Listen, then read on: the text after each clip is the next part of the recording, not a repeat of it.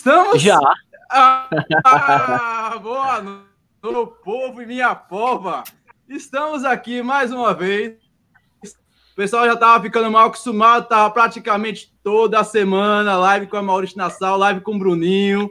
Mas, galera, a não, não vacilem. A última foi com o Doutor Corrida e agora é com quem? Com esse que vos fala, o Washington do pé. Cadê o Washington? Cadê tu, rapaz? Aí, chegou, voltou, voltou. Voltou, voltou. A live está sensacional, meu amigo. ai, ai. E vamos começar a apresentação. Brother Rodrigo, Brother Rodrigo na área. Se apresente aí, meu amigo. Fala, boa noite, Austin, Bruninho, Doutor Corrida e essa, esse grande monstro ultramaratonista Carlos Dias. Boa noite, galera. Boa é noite. Isso aí. Brother Rodrigo na área. E, meu amigo, o bonitão das tapiocas, Bruninho do Bora Correr, galera. Boa noite, Bruninho. Fala galera, boa noite, tudo bem com vocês? Como vocês estão? Meu amigo, hoje eu vou descobrir como bater meu RP na Ultra. O professor tá aqui. Assiste que hoje é pancada. E ninguém menos, o homem. Ah, hoje só tem Ultra nessa live. Com este que vos fala que não é nada. Esse aqui é o Pangaré. E nós temos aqui também Doutor Corrida, meu amigo. O cara Ultra para comprar pão, para fazer a feira com a patroa. É esse mesmo, Adriano, doutor Corrida. Boa noite, Adriano. Boa noite, pessoal. Boa noite, Carlos. Boa noite, Boa Rodrigo, noite. Bruninho e Washington. Hoje vamos fazer uma live massa e eu quero descobrir aqui como é que eu faço mil quilômetros sem sentir dor. Vamos embora. É isso aí, para não perder, para não perder o embalo, para não esquecer, para intimidar Carlos Dias Adriano, o Forrest Gump de Pernambuco. Ponto final. Carlos Dias, meu amigo, seja bem-vindo. É uma honra aqui conosco. Você que tem muita lição para dar, muita coisa para nos ensinar. E a palavra é sua, meu amigo. Se apresente aí. Quem é Carlos Dias? E dê o seu salve para a turma que já está no chat, virada aqui no Mod Quento, querendo saber quem é Carlos Dias Ultra. Pô, boa noite, é um prazer enorme estar falando com vocês. E, pô, Recife, tem um carinho imenso por Recife. Sempre fui muito bem recebido em Recife. Em Pernambuco, quase todo, né? Porque é, toda vez que eu fui para Pernambuco, eu tenho primo que mora em Caruaru.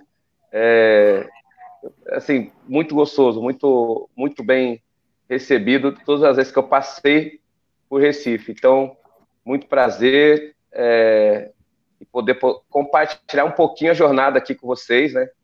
Não, é, não, não, tem, não tem moleza, as pessoas falam que a gente não cansa, é lógico que cansa, mas a gente não desiste, a, a diferença é essa, né? Então, para quem não me conhece, eu tenho aí 26 anos nas corridas, nesses 26 anos eu acumulei 146 mil quilômetros, corridos aí, dá três voltas e meia no planeta Terra, né? Sempre devagar e sempre, nunca tive nada de pace de, de veloz ou ritmado, é, sempre buscando respeitar meu organismo e o solo onde eu piso. Então, é, a, minha, a minha vida é saborear cada passo e, e respeitar o solo onde eu estou pisando. Essa é a minha, a minha alegria nessa vida, né? É, a corrida ela me dá o desafio de aprender todos os dias a lidar né, com os momentos inesperados, com as adversidades. E eu agradeço muito a corrida, e especialmente né, a ultramaratona, que depois que eu comecei a correr provas de 5, 10, 15, 21, depois de chegar na maratona, a ultramaratona ela me, me, me ofereceu momentos inesquecíveis, pessoas extraordinárias, lugares né, incríveis. Então eu só tenho que agradecer a corrida, agradecer por eu é, ter vivido muitas coisas bacanas e estar vivendo, né? E, e eu quero viver muito mais é, até os meus 100 anos, né? Correndo e respeitando é, por onde eu passar. Bacana, cara. Isso, galera, tem muita história pra gente. O cara, o cara, o cara é só um herói da Marvel. Você tira, o cara foi representado num programa da Discovery Channel o, como a alcunha de super-humano, cara. Por quê? Porque o cara, ele corre sem cansar. Ele, ele, é humilde, o cara é humilde. O cara chegou aqui falando que não cansa, mas para Stanley chegar e dizer que ele é um super-humano, não é brincadeira, não. Conta aí pra gente essa história, Carlos. Por que você se tornou um super-humano e como notícia, cara? Porque o cara que criou o Homem-Aranha, tantos heróis fantásticos da Marvel, é, você tá entre eles, bicho. Como é que é essa história aí? Conta aí pra gente. É, na verdade, em 2012, eu recebi um e-mail da, da, do History, né, e, e falando que eles iriam vir para o Brasil para provar que eu era um super-humano. Né? Foi engraçado, porque eu achei que era aquelas aqueles e-mails que o pessoal fala que você ganha um prêmio, né? E como eu sou muito pé no chão, eu eu não, eu não dei muita bola, né? E eu, eu ainda mandei um, uma resposta falando que eu não preciso provar nada para ninguém, que eu fa, fa, faço o que eu amo, e por eu fazer o que eu amo, não preciso ficar provando nada para ninguém, né? Porque estou fazendo por mim, né? A, a o sabor de estar tá correndo, o prazer, e a, a partir disso eu transformo meu cenário, cenário e mudo o cenário também de quem está ao meu redor de alguma forma. Mas é, quando, quando eu vi que. Aí eles falaram que não, que já tinham estavam me acompanhando há mais de cinco anos, é, acompanhando as provas que eu estava fazendo, tanto, tanto aqui como lá fora. E quando eu terminei, na, na época eu, eu tinha atravessado os Estados Unidos, já tinha feito os quatro desertos, tinha feito provas como cruzar o Brasil do Iapoca ao Chuí, e nenhum, nenhuma dessas provas eu me lesionei. Eu consegui fazer todas elas sem ter nenhum tipo de acidente, né? E, e também eu já, já desde 2008 eu já abraçava, usava a corrida, vendendo os quilômetros, né? para oferecer para o pro, pro GRAAC. Então, essas duas coisas, a junção dessas duas coisas, fez com que Stan Lee escolhesse na América Latina um super-humano. Ele falou super-herói da vida real. É que ele fala assim, ele falou que no mundo tinha quase 8 bilhões de seres humanos, e aí onde você mora, no ônibus onde você está, ou na escola, ou na empresa, tem um super-humano, né? Todos, na realidade, somos uns super-humanos, e, e às vezes a gente não, não, não acredita no nosso potencial, não acredita no nosso, no nosso valor interno, né? Então, ele quis dizer que nesse mundo tinha vários seres humanos, super-humanos, que faziam coisas extraordinárias, só que a gente não reconhecia eles, é, porque é, eles passavam desapercebidos no nosso dia a dia, que é o meu caso. Então, é, para mim foi uma alegria, um, um presente, né? a premiação daquilo que eu escolhi eu sempre fui chamado de maluco, é, falavam sempre que eu ia quebrar a perna, que eu ia, que eu ia, daqui 10 anos eu não ia conseguir nem andar. Eram os invejosos, ia... Carlos, os invejosos. Então, assim, eu sempre recebi bastante elogio nesse sentido, né, que, você, é, que o que eu estava fazendo era uma loucura, mas, na realidade, eu estava percorrendo esses lugares extremos de um modo não extremo. Essa é a realidade. E eu não queria me comparar com ninguém, né? Nunca quis me comparar com ninguém. Quando a gente começa a se comparar, os dois lados perdem, porque todos nós temos um valor, temos uma unidade aí, somos original, somos genuínos. Né? Eu sempre busquei isso. Então, quando eles falaram, você é o super-humano da América Latina, você é um super-herói da vida real, que o, super, o, o Stanley colocava lá como o Homem-Aranha, o Homem de Ferro, o Pantera Negra, todos esses personagens, eles têm um, um lado humano.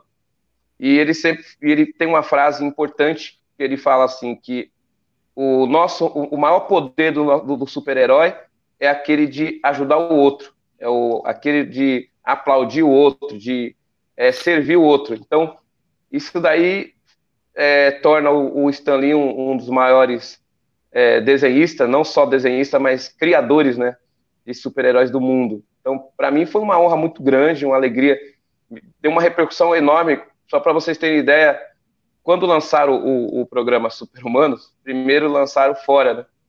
E eu fui para a Jordânia em 2012 correr. Eles gravaram de 2011, na verdade, né? Quando eu tinha é, cruzado o Brasil do Iapoca ao Chuí e depois eu tinha ido para o Nepal. Aí, quando chegou em 2012, entrou no ar o programa. E eu fui para a Jordânia. Quando eu cheguei no aeroporto, lá em, na, em Amman, um policial árabe, imagina, eu nunca tinha ido para um mundo árabe, um policial árabe veio, né, de um jeitão assim, meio aquele coisa séria. Eu pensei que ele ia perguntar o que, que eu ia fazer lá, né? E ele pegou e me deu um abraço assim e queria tirar uma foto porque eu era super humano e nem eu tinha visto o programa ainda. e eu não fiquei, eu fiquei sem entender o, o que era aquilo. Quando eu cheguei na prova, aí toda a mídia americana que estava lá é, quiseram é, falar um pouco, né, do que do que era ser um super humano. Então foi um momento muito especial. É, de, de, você imagina a América Latina inteira, eles me, me escolher. Na América do Norte, escolheu o Jim Carnazes. Então, na corrida, eu na América Latina e o Jim Carnazes na América do Norte foram escolhidos é, como super-humano né, da, da, da, vida real na corrida. O, super, o, o Stanley, o, o, o, o Jim Carnazes foi por não produzir ácido lático, né, não produzir inflamações, acelerar inflamações na musculatura que causasse dor, que causasse é, alguma fadiga muscular. No meu caso, não era só isso, né? Eu, eu, eu, corri, eu consegui fazer todos esses lugares com uma postura é, mais positiva e que ocasionou de eu não ter nenhum acidente, não ter nenhum tipo de fadiga também muscular e também usando é, o que eu mais amo para ajudar crianças com câncer. Caramba, é isso aí. É, Manda ver aí. Lidiane está fazendo uma pergunta assim, ó. Gostaria de saber do Carlos Dias se há um treinamento mental específico para as ultras de sua preferência ou é algo tão natural que ele se, simplesmente se joga de corpo e alma uma passada de cada vez. Eu sempre falo que o treinamento começou lá na infância, né? Na, na, no enfrentar a vida de forma verdadeira e de uma forma mais é, positiva assim, no, o, o mundo é caótico, né? Nós temos um mundo muito caótico e a gente vai sucumbir ou avançar se a gente souber ou não lidar com os momentos inesperados. E o saber lidar com o momento inesperado é a quantidade de nãos que você recebe todos os dias. Você está disposto a, a, receber não? Você está disposto a, assumir risco? Está tá disposto a, a correr realmente o risco para realizar seu sonho ou viver sua vida? Então, é, eu perdi meu pai lá com dois anos de idade. Né? Eu, moro, eu, moro, em São Bernardo do Campo, nasci lá em São Bernardo do Campo. E uma, um dos, dos, momentos mais importantes, vamos falar assim, na vida, determinantes, foi justamente no início da minha vida. Com dois anos de idade, minha mãe tinha lá o menor salário da empresa, era faxineira, e não sabia ler e escrever. E eu, mais novo, dois anos, minhas duas irmãs, uma com quatro, outra com seis anos. E ali a minha mãe soube olhar lá na frente, né? Com aquela avalanche que atacou a vida dela, ela olhou lá na frente e ousou sonhar que ela queria colocar os três filhos na universidade. Então ela conseguiu cumprir a missão de colocar a gente na universidade. Ela entrou na escola, a gente colocou ela quando ela tinha 50 anos na escola para aprender a ler e escrever, conseguiu fazer até o segundo grau. E ali ficou um exemplo para mim assim, eu perdi o meu pai, pô, aquela uma perda, uma avalanche gigante, e de repente nasce uma, um personagem importante que foi minha mãe. Ali, para mim, o super-humano, ou a, a, pessoa que, que para mim eu considero de fato, foi minha mãe. Porque ela correu uma ultramaratona muito maior que a minha. Ela correu, subiu um Everest, né? Subiu, atravessou uma selva amazônica maior que a minha. Então, ela teve um olhar muito é, apurado a longo prazo. E eu, quando eu falo que o meu treinamento começa ali, porque a partir dali eu comecei a sonhar e ela, e ela me permitiu é, sonhar. Ela, a minha mãe sempre falou assim: nunca deixe de, de, de sonhar e nunca deixe nada pela metade. Tudo que você sonhar e querer fazer, se tiver paixão, se tiver amor naquilo, é, vai até o final. Não deixa nada pela metade, senão você nunca vai saber o quanto você é bom naquilo. Então, essa frase, para mim, foi um, um, é um mantra que eu uso todos os dias, que faz com que eu não desista de nenhum, de nenhum desafio. Não importa se é o desafio de uma corrida, se é o desafio de buscar é, alguma coisa maior em outras áreas, é sempre eu não vou deixar nada pela metade e, e, e eu sempre vou fazer com muito amor aquilo que eu estou fazendo. Não vou fazer de forma obrigatória. Né? Tem uma coisa muito importante, é, mental, né? É, esse é o treinamento mental. Uma chavinha que a gente tem que mudar todos os dias.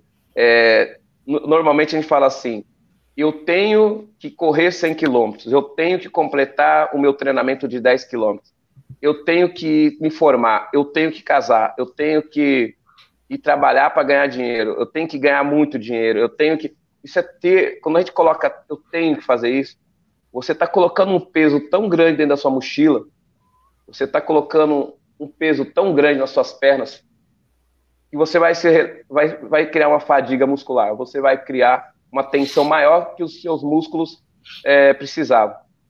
Ou seja, você está fazendo tudo obrigado. Agora a gente tem que mudar o T para falar eu posso. Eu posso correr 100 km, eu posso é, trabalhar mais, com, me, com mais qualidade, para ganhar melhor o meu dinheiro. Eu, eu posso é, viver com menos dinheiro, eu posso é, ir além do que normalmente a gente pensa que pode. Então, assim, é tirar o ter para o poder. Você colocar possibilidades, né? Eu posso, quando você fala eu posso, você está dando possibilidades. Então, uma coisa que eu aprendi não só lá atrás com minha mãe, com um personagem também importante, foi meu treinador, meu treinador, o Herói Fung. Nós somos não uma relação de treinador, aquela coisa, faz o treino e, e, e, e pronto. Não, ele está ele tá comigo aí há 24 anos como um mentor. A gente, quando vai lá para a Serra da Cantareira e fazer aqueles treinos de 5 horas, a gente conversava de tudo menos de corrida. Isso é uma estratégia mental. É, falava da vida, falava de tudo. Né, o que estava acontecendo naquele dia a dia, naquele mês, naquela semana. Falava de coisas que normalmente não estavam incutidas naquele momento da corrida. Depois que a gente parava de correr, a gente ia falar de corrida. Pô, qual que é o próximo desafio? Ah, vou correr selva amazônica. Pô, a selva amazônica é úmida, né? Temos que beber muita água, temos que se preocupar com a hidratação, com o pé, porque lá é, é, o pé vai ficar todo cortado, essas coisas assim. E ele me ensinou a respirar. Não é nem meditar, que todo mundo fala muito da meditação. Meditação eu faço quando eu estou correndo eu medito. Só de ficar observando a natureza, só de ficar prestando atenção em cada passo, é uma meditação. Mas respirar já vem lá desde a sua infância. A gente vai desaprendendo a respirar. Já perceberam o quanto que a gente vai é, é ficando ansioso, vai ficando neurótico na vida? E, e, e com o básico, o básico a gente esquece de fazer, que é respirar. Então eu aprendi com o herói a respirar que é o, o ponto básico da vida, é saber é, aproveitar o que a gente tem de melhor, que é respirar.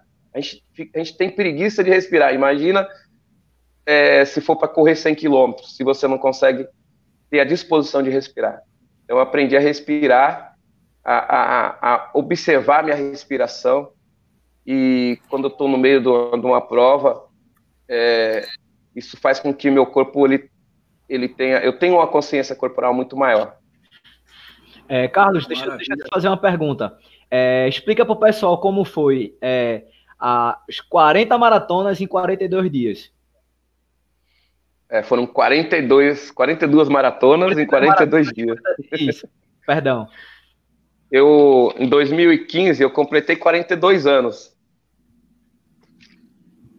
Desculpa, minha. Bru Bruninho tá minha tirando as maratonas do homem, rapaz. Foi é...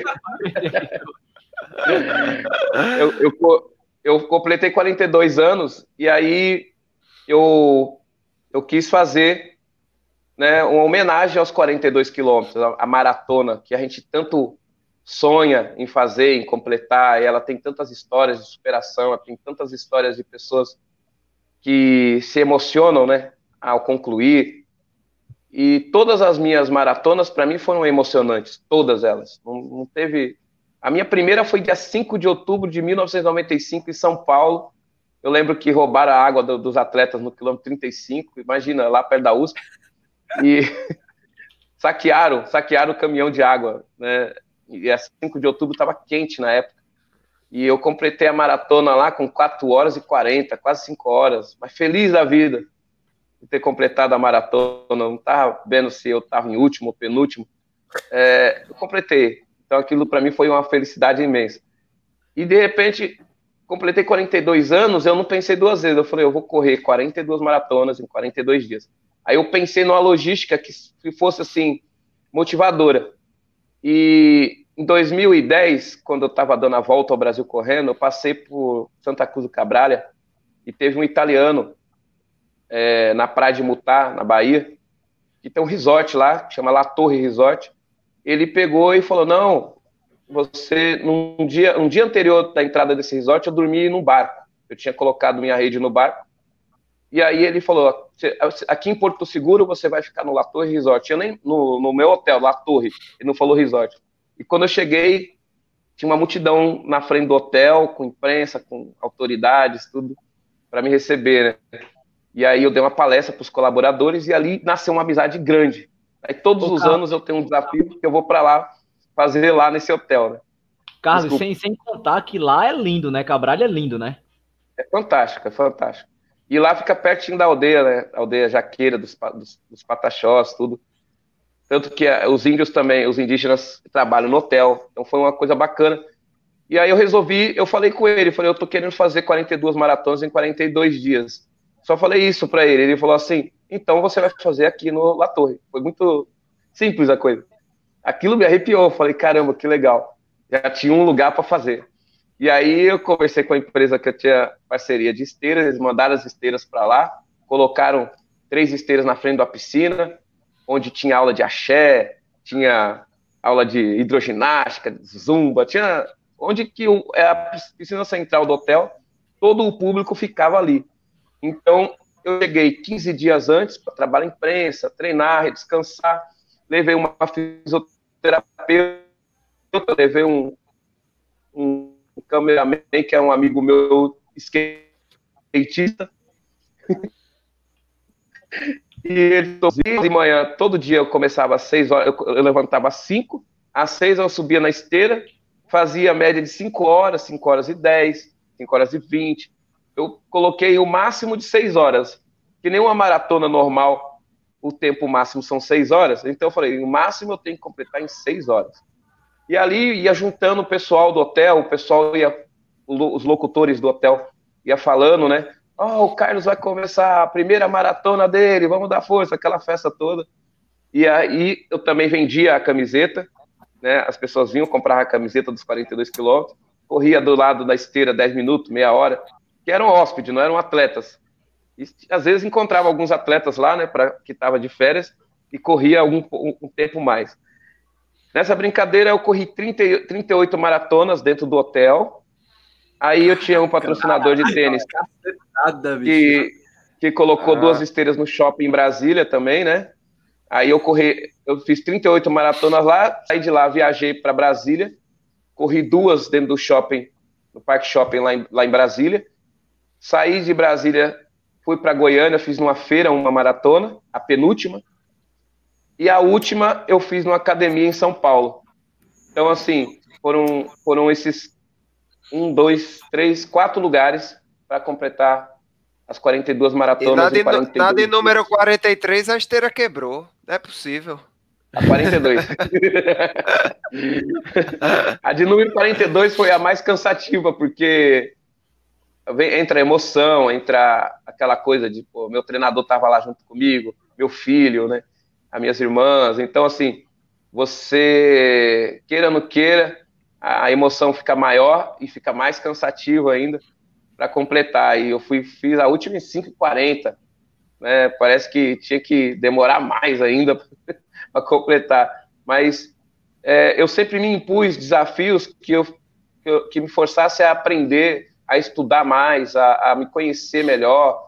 a respeitar o, o, o, o solo que estava ali, respeitar as pessoas que estavam ao meu redor, os, os atletas, né? Todos os atletas que eu fiz provas, nessas provas extremas, eu ganhei grandes amigos, de verdade, porque a gente se conheceu nos lugares mais difíceis também. Então, isso, isso é uma, uma grande aprendizagem. Para mim, é uma grande universidade para minha vida. Eu uso a, a corrida para fazer com que eu evolua como ser humano, não, não, não, ficar sempre naquele padrão, no status quo, naquele negócio de, de aceitar o, o, o, a mesmice. É... A gente tem que se sentir vivo, eu quero me sentir vivo todos os dias. Carlos Dias, eu vou fazer uma pergunta aqui, parafraseando um cara que é teu amigo íntimo. E a partir disso, eu quero que você responda falando sobre o desafio 12 horas da capital, porque é isso aqui. Com grandes poderes vem grandes responsabilidades. Pesado, velho, porque você, ser humano, e você adotou, você adotou o GRAAC, São Paulo, que faz um trabalho muito importante. É... Lá em São Paulo, no Brasil todo, né? E como é que você chegou a esse ponto de pensar, tipo, assim, eu tenho que fazer algo maior, algo mais que correr, porque correr todo mundo corre. Você tendo um corpo são, a mente são, você consegue chegar lá e correr. O que você fez para pegar o seu corpo, o seu propósito de vida e colocar na cor da crianças que hoje é, é, é muito triste, velho. Você vê uma criança com câncer, tem a vida toda pela frente, ela pega um, um, um fardo nas costas e, e tem que lutar e sobreviver, e você é um super-herói realmente, porque você luta pelas crianças, você corre o Brasil inteiro por essa causa, e eu quero que você explique aí para a galera é, sobre essa como iniciou esse projeto e o que, que é hoje o desafio 12 Horas da Capital, que chega aqui em Recife dia 9 de novembro, e você está agora aí em Fortaleza para fazer a etapa Fortaleza. Acabou de vir de São Luís, se não me engano, não foi? Conta aí para gente. Bom, primeiro, é, eu sempre corri, é lógico, buscando metas, né? Eu nunca deixei de buscar meus sonhos. Eu fiz vários esportes, eu fiz futebol, fiz o vôlei, o handball, ciclismo, fui paraquedista. A corrida entrou na minha vida com 20 anos de idade e ela que transformou a minha vida é, e transforma todos os dias, né? Eu sempre falo que eu estou sempre no, no, no, meio do caminho ainda. Tem muita coisa ainda para saborear, para aprender, para conquistar. E eu lembro que em 2008 eu eu fui correr o, o, primeiro deserto, que é o deserto de Gobi lá na China, fronteira com o Cazaquistão e com a Mongólia, o deserto de 250 quilômetros, é, sete dias, com mochila nas costas, uma mochila de 15 quilos, levando todo o equipamento, toda a alimentação ali, é, dois litros e meio de água, né, lanterna, saco de dormir, comida, tudo. E eu lembro que eu tinha que, eu, eu falei, é tudo novo para mim. Eu tinha corrido a Amazônia sete dias e eu deserto era minha era minha o deserto com montanha era tudo novo para mim. Então eu falei, se eu conseguir ir, estar lá na linha de, de largada, já vai ser um sonho gigante, vai ser um sonho enorme a ser completado. Então eu fui buscar parceria com a Escola Paulista de Medicina, com o Joaquim Grava, que é um médico do Corinthians. Na época eu falei, pô, eu preciso de um ortopedista, um pessoal de fisioterapia. Pesquisando, a clínica do, do, do Corinthians em São Paulo, perto do Ibirapuera, era uma clínica que tinha tudo que eu precisava. E eu mandei e-mail, eu sou aquela coisa teimosa, né? O negócio de tem que ser teimoso ali. Eu mandei e-mail e, e pela para minha surpresa, dois dias depois eu recebi a resposta do Joaquim Grava, falando que a equipe dele está toda é, à disposição para que eu conseguisse buscar essa meta de ir correr em Gobi. Né? Eu precisava de conhecer meu corpo mais, entender um pouquinho a minha dinâmica e buscar, é lógico, é, é, é esse, esse, essa orientação dos especialistas. Então, os, os, os fisioterapeutas foram muito é, eficazes, muito importante para mim. E outra foi a Escola Paulista de Medicina, que eu tinha que fazer um check-up, e um dos, dos exames do check-up foi feita a ressonância dentro do prédio do GRAAC, né, lá em São Paulo. E era um sábado de manhã, eu lembro que eu fiz a ressonância e fui conhecer o hospital. Nesse dia que eu entrei no hospital, eu entrei pensando assim, pô, eu vou estar entre os 50 atletas lá para correr, eu vou trazer essa medalha, a primeira, primeira medalha para um latino, né, no, no e eu estava com esse pensamento, isso é normal. E quando eu conheci, eu comecei a conhecer cada criança, cada pai, cada enfermeira, cada médico, fui conhecendo as alas do hospital, tudo aquilo foi mexendo, mexendo comigo. E eu lembro que eu saí de lá muito mexido mesmo, saí transtornado assim em termos de de objetivo, né? E é difícil, é difícil até traduzir isso das pessoas.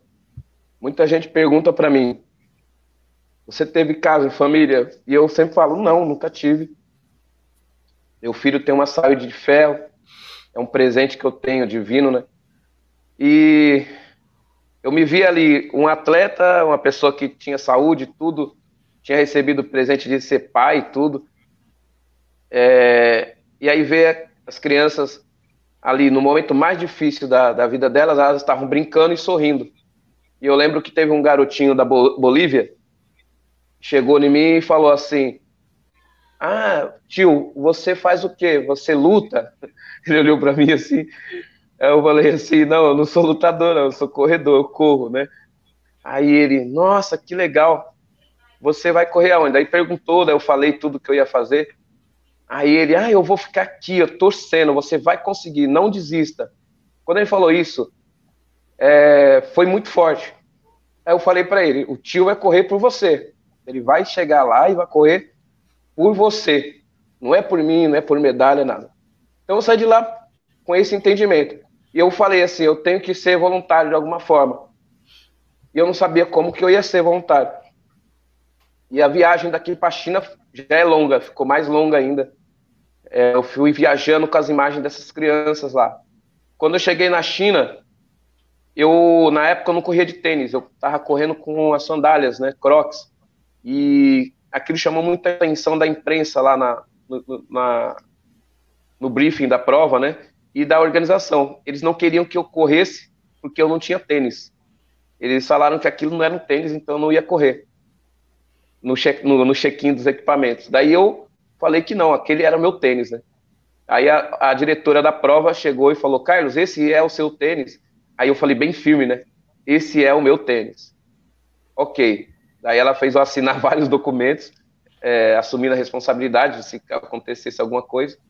E eu corri de crocs o deserto de Gobi, os sete dias. Montanhas com pedras pontiagudas, entrando em rio, grutas, né?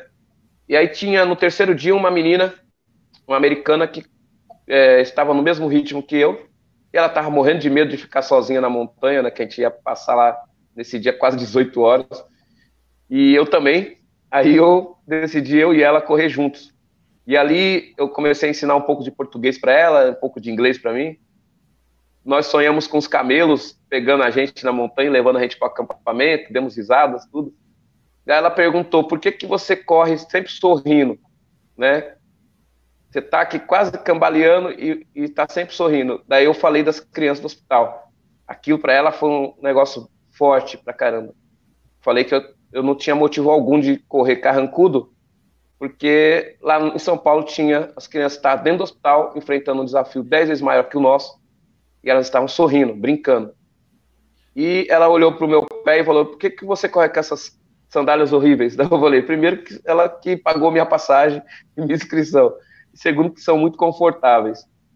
E para vocês terem ideia, no, nos quatro primeiros dias, todo mundo filmava meu pé para ver se estava cortado e o meu pé estava zerado. Ele só foi ter uma única bolha no quinto dia, que era a etapa longa. É, eu tive uma pequena bolha só, só isso. E nesse deserto, nos outros eu não tive nenhuma bolha, nem Saara, nem Antártida, nem Atacama. E aí, no final, essa menina era âncora da CNN. Ela era uma atleta e âncora da CNN. E ela fez uma matéria muito bacana na CNN asiática falando de um brasileiro que corria de sandálias e com um sorriso no rosto. É, e que corria para estar tá mandando uma mensagem para as crianças do hospital. Ela, ela pegou é, o site do hospital e colocou na matéria. Aquilo para mim foi muito bacana, porque deu uma visibilidade para o hospital no mundo todo, né? E é. dali eu voltei já com a ideia de vender quilômetros, né? Correr vendendo os quilômetros para estar tá doando para o hospital. Só que aí eu fiz as quatro etapas do deserto, de todos os desertos. E quando eu fechei o Atacama e me tornei o primeiro latino-americano a correr os quatro desertos, em menos de um ano, eu, eu peguei e desenhei um desafio de, circo, de, de, de cruzar os Estados Unidos, né, de, de Nova York a São Francisco. E aí eu precisava de um ciclista na época, e muitas pessoas falavam, eu sou ciclista, tal, eu vou. Aí quando foi chegando a época do, do, do, do desafio, da viagem, as pessoas foram me dando desculpa, e vou, que eu arranjei um trabalho, eu vou ter uma prova do, assim, vou ter uma prova longão. É. E aí eu fiquei sozinho, faltando 15 dias para o desafio.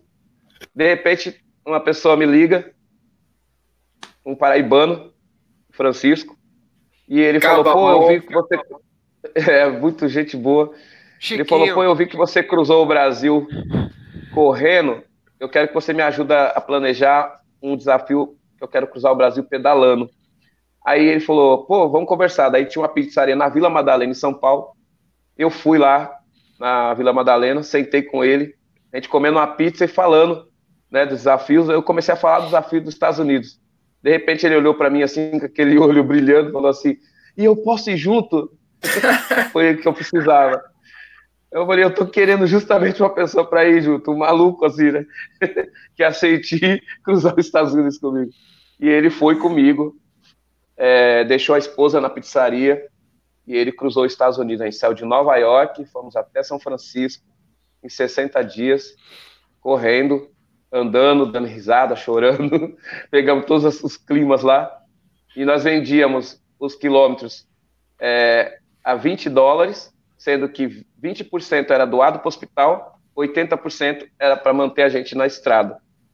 E os americanos abraçaram, a gente não ficou sem suporte em nenhum momento lá. As pessoas abriam a porta da casa delas ou davam hotel. Foi uma coisa incrível. Parecia que a gente era cidadão americano. E o Jim Carnazes, ele estava em São Paulo fazendo 24 horas aqui. Ele ligou para as escolas lá, mandou a mensagem os bombeiros de, de São Francisco para receber a gente na Golden Gate. E aquilo para mim foi um, um, ato muito carinhoso, muito assim de um ser humano ímpar né? Ele cresceu em, em grandeza. É, um cara que é, lá nos Estados Unidos ele é muito influente, né? um, um ícone da, da corrida. É, nós tínhamos corrido junto lá os quatro desertos. Era companheiro de tenda, né? No deserto de Gobi, no Saara, na Antártida. E aí a gente começa a ver a, o tamanho do ser humano, né? Por, por que, que o cara é, é, aquele cara que tem tantos livros escritos, né? Que é respeitado no país dele. Então a gente acaba sendo torcendo mais ainda para que a pessoa cresça mais ainda. Ô, Carlos, e pode falar. É, de onde surgiu esse, essa paixão por correr em, em deserto? Porque eu estava olhando aqui, só no, no, Arizona, você fez, eu acho que o quê? Três ou quatro vezes, né?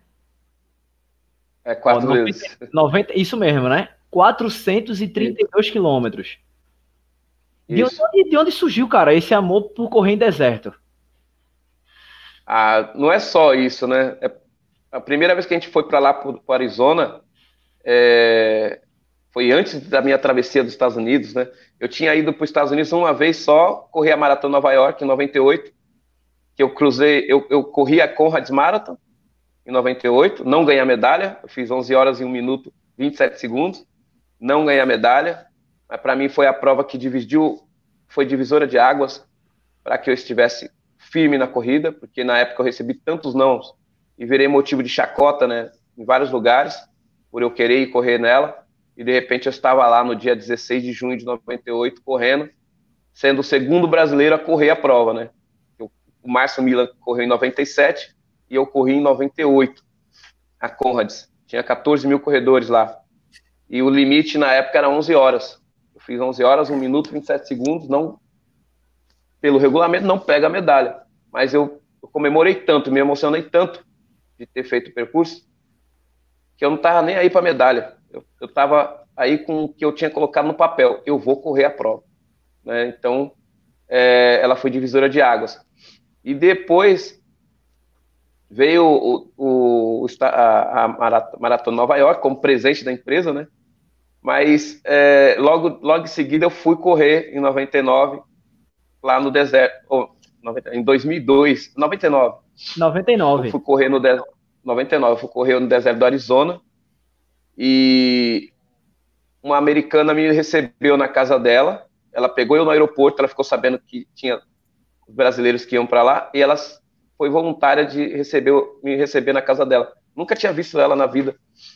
Então ela só mandou e-mail para a organização falando que ia me receber. Quando eu cheguei no, em Fênix, ela me pegou no, no, no aeroporto, eu e o, o, Luciano Prado, é recordista nas 24 horas, e só deu a chave, ensinou como que eram os alarmes da casa e foi embora para São Francisco. A gente ficou lá. Estamos na casa dela do dia 21 de dezembro até o dia de começar a prova, que era dia 26 de dezembro. Aí gente foi para o deserto. Ela chegou no dia da corrida, foi para o deserto, levou a gente. E a gente ficou seis dias lá, dentro do circuito, dentro do deserto. E eu fui, eu fui o sétimo né, no geral, correndo 432 quilômetros. A Maria Auxiliadora ganhou as 24 horas. O Luciano Prado ganhou as 48 horas. O, o, aí tinha um alemão que ganhou a prova no geral, dos homens e das mulheres. Ela fez quase 700 quilômetros. Então, assim, e ali, por conta desse, desse carinho né, do, do, dos americanos, é, de abrir a porta da casa, confiar a gente lá na casa dela, e apresentar os amigos, a família. Eu ganhei uma família lá, de verdade. Não é um negócio assim. Fui na Universidade do Arizona dar aula para as crianças sobre Brasil, sem falar inglês, só enrolando meu inglês mais ou menos. E o carinho que, que eles me trataram lá, é lógico que dá vontade de voltar, de voltar. É igual Recife. Eu chego em Recife, eu já quero voltar novamente, porque tem esse carinho. é, é diferente. E então tem alguns lugares que a gente quer voltar. E, e o Arizona para mim está no coração. Eu voltei depois do outro ano, eu voltei, fiquei na casa do Paul, que é o diretor da prova. E aí sucessivamente eu ia ficando na casa dele. Tem um quarto lá até hoje é, na casa dele. Os filhos dele já estão grandes. Um, um foi para aeronáutica, é, o outro foi ser físico, mas está eles sempre mandam no Natal uma carta para mim falando quando eu volto, quando eu vou voltar. Esse carinho faz com que eu fez com que eu quisesse voltar para o deserto do Arizona. Mas é, por incrível que pareça, experimentar o extremo é, te torna muito mais humano, te torna muito mais verdadeiro. Dentro do, do deserto, dentro de uma montanha, dentro, pô, imagina o continente Antártico, eu nunca tinha visto neve na vida, enfrentar menos 60 graus, é, e ser cuidado praticamente por todos os atletas que estavam ali. Todos os atletas que estavam ali eram de países frios, gelados.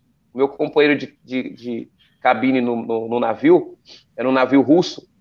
A gente saiu de Ushuaia e atravessou a passagem Drek, que é uma passagem perigosíssima. O navio parecia um brinquedo, sac, sacolejando no, no, no mar.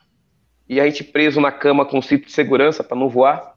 Aí eu olhava para a cara do gringo, né, do russo, o Eugênio Gorkov, e ele estava assim com um olhar de medo maior que o meu. E mesmo assim, um torcendo para o outro, um, um, um, um apoiando o outro. Quando eu terminei a Antártida, para vocês terem ideia, todos os atletas, todos os staffs, médicos, vieram me abraçar. Foi um negócio, parecia que eu estava na minha casa. Todos vieram me abraçar e a organização falando que eu era o primeiro latino a conseguir estar tá fazendo, correndo na Antártida. Então, todos esses detalhes, todas essas sutilezas me faz voltar para o extremo, porque lá eu não me sinto num lugar extremo. Existe gentileza no meio do extremo, existe respeito, que é o mais importante o ser humano, é respeito. Ali, só para vocês terem ideia de respeito, eu falei do Jim Carnazzi, lá em Gobi, eram oito atletas dentro de uma tenda. Então, deu a largada no primeiro dia 40 quilômetros. Então, você passa lá, no meu caso, 13 horas para chegar, tem outros que vão chegar em 9, o Jim Carnazzi vai chegar em 5, o Ryan, que é o fenômeno do planeta, 3 horas. é, imagine que eu coloquei a minha, o meu saco de dormir num canto da barraca, e aí você vai passar, aquela barraca ela vai viajar para outro acampamento, onde nós vamos chegar e dormir já em outro acampamento naquela noite. E, eu cheguei lá, eu fui o sexto atleta a chegar na tenda, já tinham outros atletas. O meu cantinho, exatamente do jeito que, que eu tinha colocado o formato da minha, do meu saco de dormir, estava lá me esperando.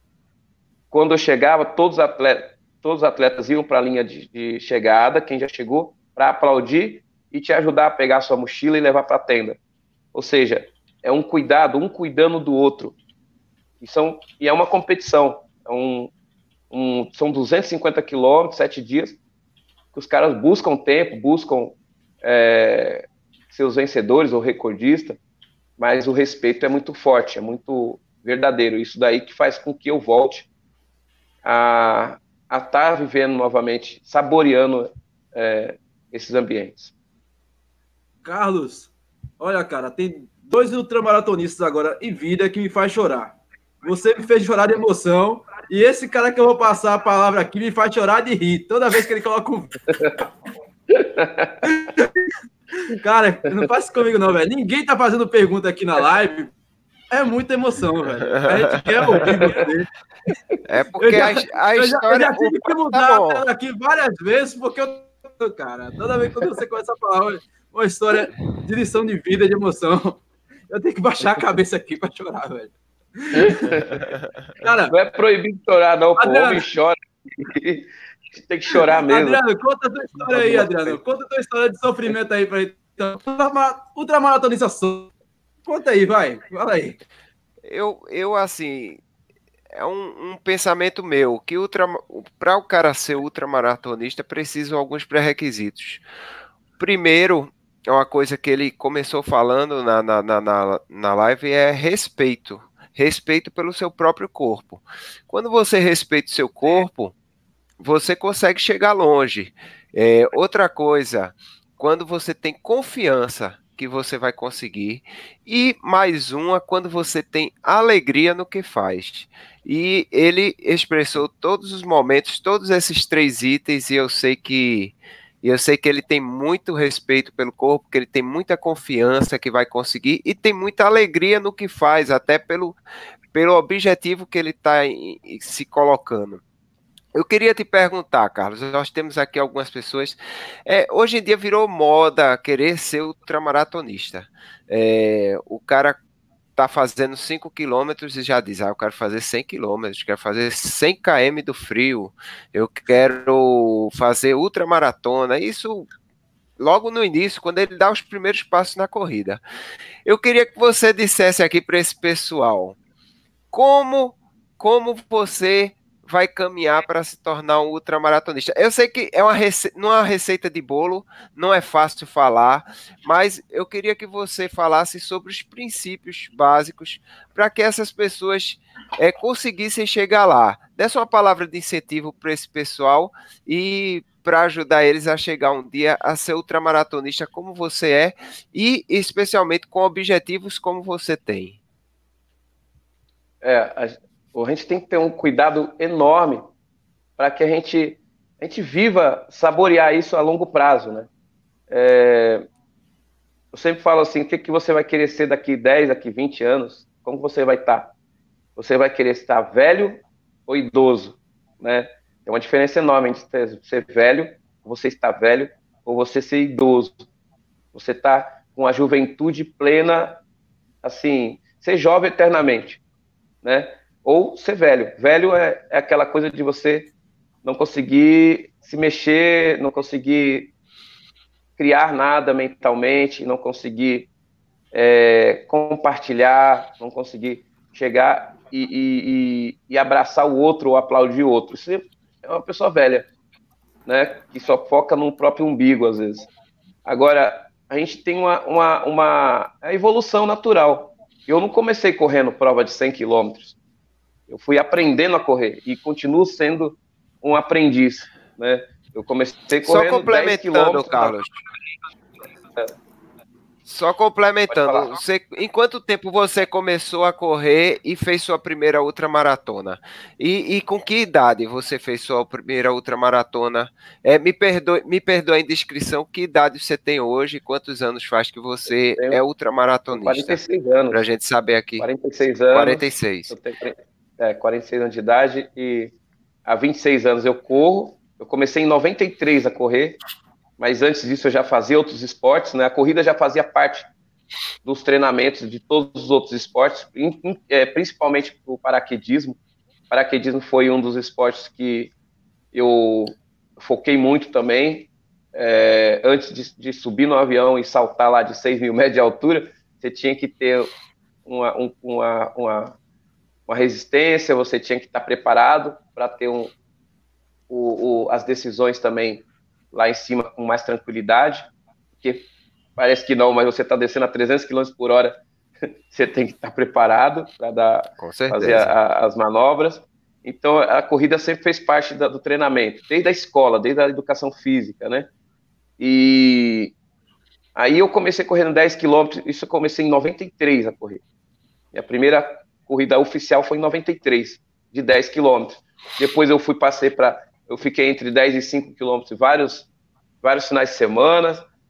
É, passei para os 15 quilômetros, a meia maratona, os 42. Em 95, só para vocês terem ideia, eu, come, eu fiz as, a, a, a, minha primeira maratona. Eu fui correr a Ultra em 97. Né? Então, 93, 94, 95, 96, 97. Cinco anos depois eu comecei a correr, mas eu já tinha feito várias provas mas também tem meu histórico todo de esportes que eu já praticava desde criança. Então, quando eu fui fazer a, a, a ultramaratona, eu já tinha feito pelo menos umas 20 maratonas. Já tinha completado 20 maratonas e também as maratonas que eu completava, que nem eu falei, o tempo, meu tempo nunca foi aquele tempo de, de pace que o pessoal fala, né? É quatro horas e meia, 4, 4 horas e 20, era essa média. E, e sempre no, no, eu corria sempre com, com economizando energia para o meu organismo. Então eu me sentia bem quando terminava. E aí até, até brinco com, com, as, com as pessoas, né? Eu tenho que sair da corrida e conseguir ir para o samba dançar, ir para o forrozinho. Eu tenho que viver.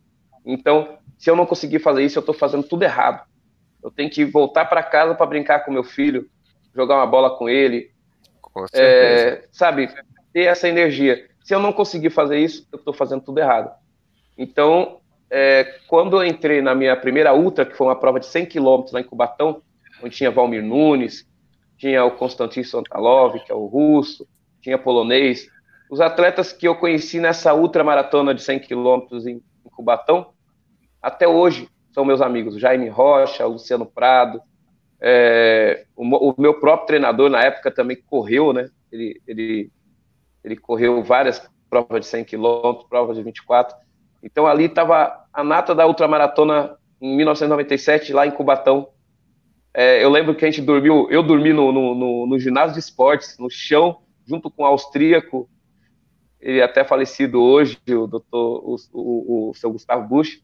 E, e a gente tava, a gente passou a noite dando risada, tão feliz que a gente estava ali, que a gente ia correr uns 100 quilômetros. Então, é, estar dormindo no chão ali, para a gente era divertimento, né? E aí a gente saboreou 100 quilômetros, eu fiz em 10 horas e meia aquela, aqueles 100 quilômetros, mas feliz da vida. E aí dali já foi, no próximo ano, eu já fiz a Conrads Marathon. Corri a Conrads em 11 horas, 1 minuto e 27 segundos, depois fiz 24 horas, fiz os seis dias lá do Arizona, mas sempre numa evolução. Eu acho que quem quer entrar na ultramaratona tem que ter essa é, maturidade, tem que buscar a maturidade. Que o, o, grande problema não é só o físico, só o treinamento, só a alimentação.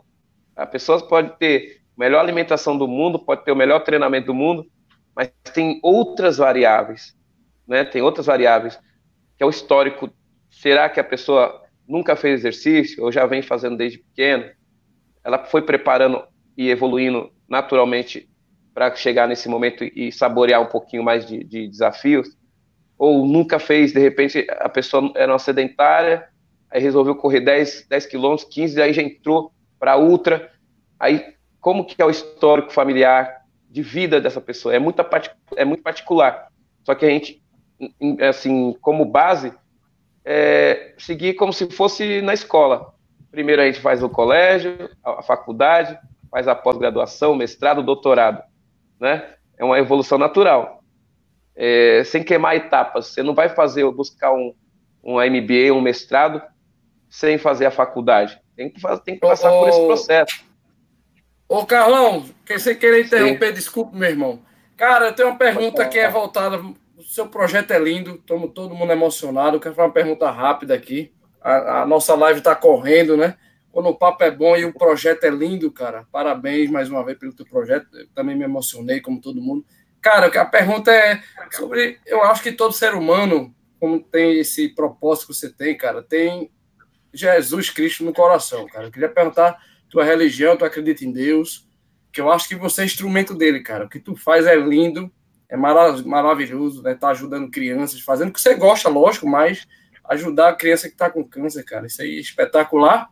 Queria saber sobre isso. E outra pergunta, qual o tênis que tu usa, cara? Tu tem patrocinador de tênis? Se não tiver, a gente vai arrumar um, um patrocinador, porque você roda, viu, meu velho? Era isso que eu queria perguntar, cara. Sim, acredito em Deus e eu sempre falo que meu templo é minha atitude. Né? Eu não fico apegado a uma religião, a outra. É, quando eu nasci, minha mãe batizou na Igreja Católica, mas eu sou admirador do, do budismo também, já no, no, centro espírita, a, as, as, religiões de matriz africana. Então, assim, não tenho uma, eu não fico apegado a uma religião. Eu, eu acho que a maneira que eu agrado a Deus é a minha atitude ser honesto com as pessoas, é, buscar com a minha com a minha postura é, somar na vida das pessoas. Isso para mim proporcionar momentos bacanas para quem está do meu lado. Isso para mim é é, é, é tá é, operando assim conforme uma pessoa que que acredita, que tem fé, que, que acredita em Deus, entendeu? É, o fato de eu experimentar os riscos me, me permitir correr o risco é sinal que eu tenho fé. Que às vezes as Com pessoas certeza. Perguntam: Você tem fé? Eu falo: Tenho, senão eu não estava no meio da estrada sozinho, correndo risco de ser atropelado, ser assaltado. Eu confio. Eu confio que vai, vai dar tudo certo. Eu enfrento várias, vários momentos de adversidade, vários momentos de nãos. As pessoas até perguntam: O que, que você está ganhando com isso, né? eu ganho muitos nãos. Sou até milionário, mais de um milhão de nãos nesses, nesses 26 anos de corrida. Mas é, eu, me, eu, eu me fortaleci justamente por conta desses nãos que eu recebi.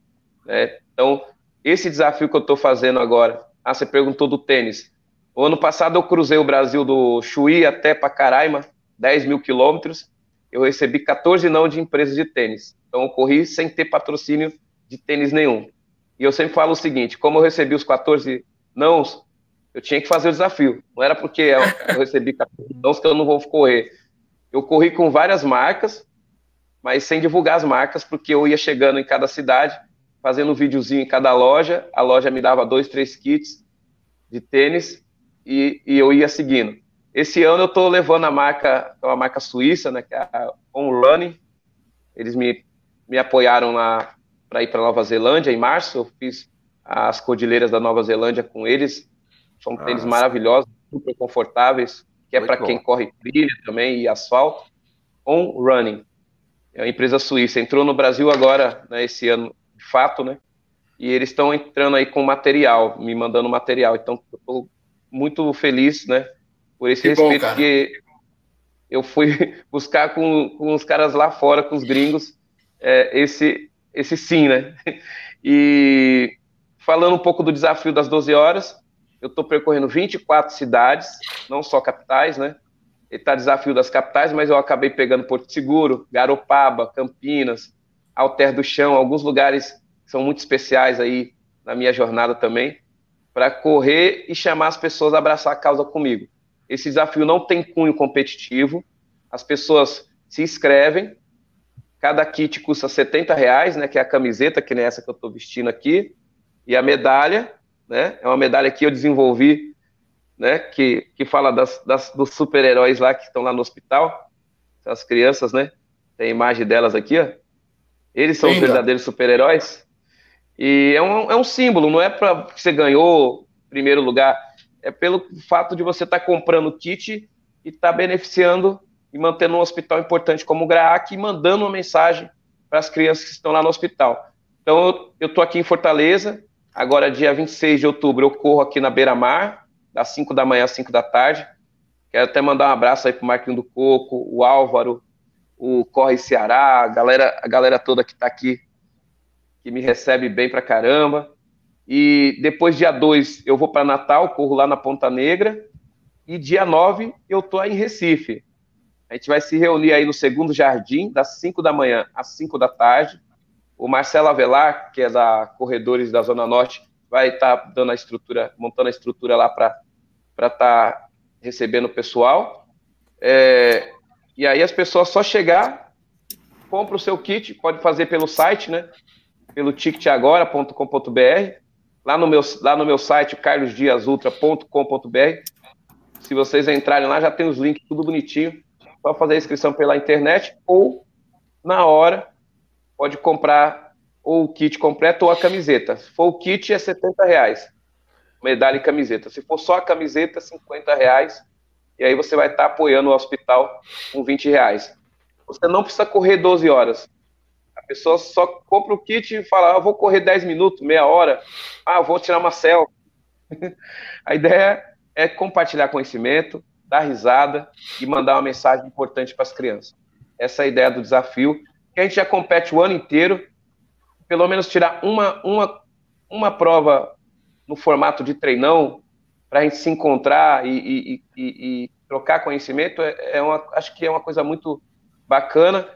E também, além de você estar tá se movimentando, se desafiando aí, não só a, a ocorrer o físico, mas você vai estar tá fazendo um treinamento mental, você também vai estar tá é, passando essa energia que você tem aí, é, mandando essa mensagem para as crianças do hospital. Eu estou fazendo um videozinho em cada, em cada capital. No final do ano eu vou fazer uma palestra no hospital e passar um filme como foi essa jornada pelo Brasil para as crianças. Cara, e por falar em ultra, meu amigo, aqui só tem outra maratonista, mas tem um aqui que ele é um trapalhão, cara, é um trapalhão. Ele faz a ultra, chuta cacto, Fica ah, delirando no meio do deserto. É a diversão. Já delirou, já delirou no deserto? Você já delirou, Carlos? Porque você ah, entrou em Xingó. Você... tu faz parte. E esse, e esse cara aqui, ó, ultra, o nosso Ultra. Esse nosso Ultra aqui foi para Bertioga, saiu de Bertioga, foi a segunda etapa da Ultra, Bertioga Maresias.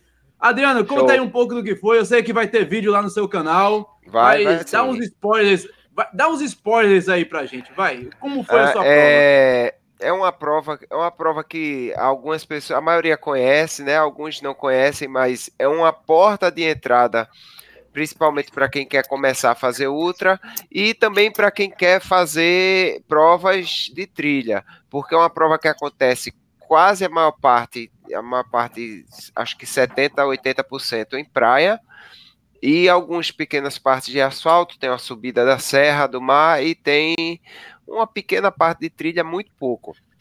Mas é uma prova que é de entrada para quem quer fazer ultramaratona e eu adorei a prova dessa vez. Da outra vez eu também tinha gostado, só que tinha chovido. E eu fiz assim, ah, tomara que dessa vez faça um sol bonito para o vídeo ficar bonito, né? Aí parece que Deus me ouviu e, e me ouviu e disse: quer sol, toma aí, meu nego. Então lascou o sol, lenha na cabeça de todo mundo, foi cinco sol para cada corredor. E, eu, e, engraçado que eu fui com o pessoal da assessoria do meu treinador, né? Umas 20 pessoas. E eu acho que minha mãe nunca foi tão elogiada pelo pessoal, porque eu disse no dia anterior: eu quero sol, vai fazer um sol, se Deus quiser, bem bonito. E todo mundo, quando começou a fazer sol, ficou dizendo: aquele miserável. Não sei como é que o cara deseja um negócio desse. Foi uma prova muito difícil por causa do sol. Mas é, eu que sou nordestino, né? Gostei do solzinho e levei de boa até o final. Tá aqui a medalha. o Parabéns. tubarãozinho. Caramba, e cada, bonito, cada, cada ano, é, cada edição eles fazem um animal diferente do oceano, né? A última que eu fiz era um polvo, agora é um tubarão e já teve caranguejo e tal. E foi uma prova muito legal, aconselhável para todos que queiram, que queiram começar na, na, na, outra maratona. É claro, tem que se preparar bastante antes. E quem sabe você começa numa outra maratona dessa e no futuro você está é, adotando os hospitais de de Recife, está fazendo uma coisa bonita pelos asilos e tudo isso que, como, como o nosso querido exemplo aí, Carlos, está fazendo, e quem sabe sendo ultramaratonista com esse princípio que eu achei maravilhoso e vou levar para sempre essa experiência que você está trazendo aqui para a gente, Carlos. Obrigado, parabéns. Essa prova é linda. A Betioga Marizias, eu fui com, com 12 japonês há quatro anos atrás, para estar tá fazendo, né? A gente reuniu uma turma, tudo japonês, para correr lá. Foi bem divertido, a gente se divertiu bastante. É uma prova que quem quer entrar na ultramaratona vai experimentar é, um desafio, né? Que vai correr na areia, vai correr em Isso. trilha, vai correr no asfalto, subida, reta, então tem tudo lá. Oferece tudo e é bem organizada, né? Uma prova muito bem é organizada. É muito bem organizada, muito bem. Você correu solo, né? Foi, foi, foi aplaudido o tempo todo. É, e o pessoal, o pessoal você vai, porque tem trio, tem dupla e tem quarteto, tem, tem vários revezamentos. Sim. E quando você passa que o pessoal vê que você é solo, aí acho que o pessoal vê, lá veio o doido ali. Aí eles começam, aê, solo, muito bem, não sei o quê, não sei o quê. Muito legal a, a receptividade de todo mundo, inclusive do próprio pessoal que faz o revezamento, que o cara vai de quarteto, ele passa pela gente voando, né? Vupt, porque ele tá querendo fazer o RP dele, que é para entregar para o próximo, e ele sempre passa pela gente, e quando ele olha que a gente é solo, vamos lá, solo, não sei o que, e passa. É uma prova bem legal de é se isso. fazer, especialmente para quem está começando. É maravilhoso. Fantástico. E ontem, ontem não, anteontem teve a Eu Amo Recife, edição, a corrida mais badalada de Pernambuco, que é o país de Pernambuco. Os caras tiram onda, a corrida tava, esteve lá, esteve lá, eu estive lá. Eu acabei me lascando, eu dei uma de doutor, senti o joelho. Aí, em vez de ir pro, em vez de seguir, eu fui e parei. Foi, foi uma maravilha. Foi, foi a primeira vez que eu fiquei tão triste na prova. Fazia tempo que eu não, fazia tempo que eu não me machucava na prova. Machuquei nessa. Mas fala da, tua, da experiência da patroa. O que a patroa achou? Porque eu soube colar de boa, só observando o movimento. E conta aí a tua experiência e como foi ficar ali só observando a chegada do pessoal, organizado nesse sentido, porque treta teve, meu velho. Teve muita treta nessa corrida e eu vou contar, velho. Vou contar. É, Polêmica. Foi, foi a primeira vez que. Conta eu... se não conto, viu? E eu nem fui. foi a primeira vez, na verdade, que eu fui para não correr, né? Fui acompanhar minha esposa e eu tinha treinado pela manhã, tinha feito 20 pela manhã. E eu fiquei de fora, né, observando a, a, corrida. Realmente é uma corrida muito bonita, né? Tem muita gente, uma corrida bem diferente do que a gente tem aqui em Recife. A corrida à noite, o percurso um pouco diferente da, das outras, né? É, a, a, esposa gostou pra caramba. É, aqui a medalha, só mais uma vez, ó, aproveitar aqui a medalha. Show. Porém, é, algumas coisas acho que é inevitável a gente não, não falar, né? Tiveram muitas pessoas que não estavam inscritas e gerou uma, uma polêmica incrível em relação a isso. É, Álvaro também estava lá comigo, estava eu, Álvaro e Jeffter, né?